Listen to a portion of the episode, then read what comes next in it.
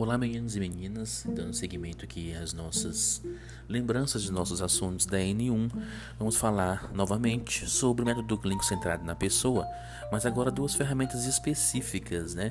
A anamnese SWAP e o PTS. O que a gente tem que lembrar da anamnese SWAP? Que ela é uma ferramenta que veio para simplificar a nossa prática diária do método clínico centrado na pessoa. Ela é dividido através de um acrônimo, né? S para subjetivo, objetivo, A avaliação IP de plano. O que seria esse S subjetivo? É tudo aquilo que o paciente fala.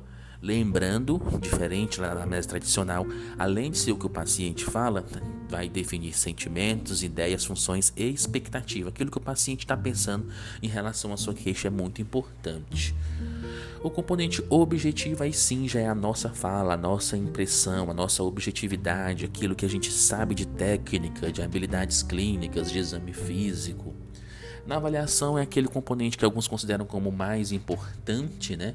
Que é um resumão de tudo aquilo que a gente já viu de listagem, tanto de diagnósticos quanto de sintomas, que também não foram definidos como diagnósticos. E no plano é a nossa conduta, lembrando que a nossa conduta na amnésia SWAP ela é uma conduta muito simples, né? Somente terapêutica ou diagnóstica.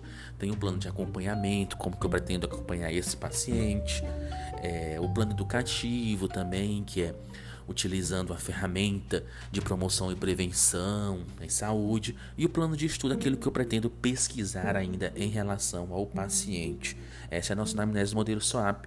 É interessante que a gente saiba basicamente essa coisa bem simples do subjetivo é o que o paciente traz com suas expectativas, suas ideias. O objetivo é o que nós vimos, o que nós colocamos de termo técnico. A avaliação é o grande resumão, a principal parte, e o plano é a nossa conduta. Lembrando que a conduta na amnésia SWAP ela não é simplesmente terapêutica. Ela tem pesquisa, ela tem acompanhamento, ela tem estudo. E a outra ferramenta que a gente conheceu, que inclusive é a ferramenta que vocês vão construir na prática, é o projeto terapêutico singular. O que, que eu tenho que saber do projeto terapêutico singular? Que ele é um conjunto de propostas articuladas e geralmente utilizadas para resolver contextos bastante complexos. Ou seja, eu tenho um contexto complexo, uma situação complexa, eu vou fazer um PTS, juntar toda a minha equipe para que eu consiga resolver essa situação muito complexa.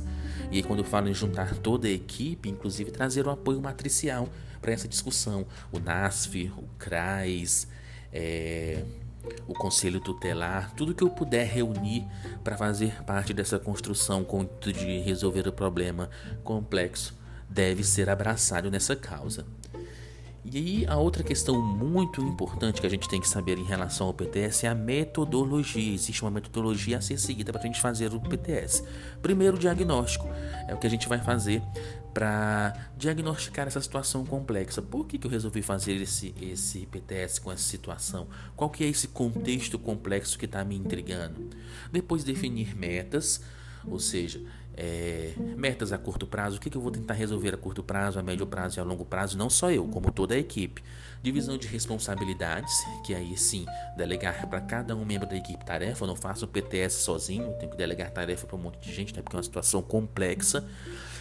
E a principal questão da metodologia que vocês devem ficar atentos, que é a reavaliação. A todo momento eu tenho que estar reavaliando se esse meu processo de PTS está ok. Se tudo isso que eu estou fazendo está servindo, está sendo resolutivo para aquela causa ou para aquele paciente. Para fazer o PTS, eu posso usar algumas ferramentas que a gente já conheceu, que é o genograma e o ecomapa. Lembrando que isso é para auxiliar o PTS, não é o PTS que auxilia isso. Tá bom? E só para finalizar, vou deixar um spoiler bem rápido em relação ao genograma. Lembrem-se da transcrição gráfica do paciente transexual, tá? Spoiler super legal. Como que eu represento o paciente transexual no genograma? Não falo mais nada, é isso. Até mais.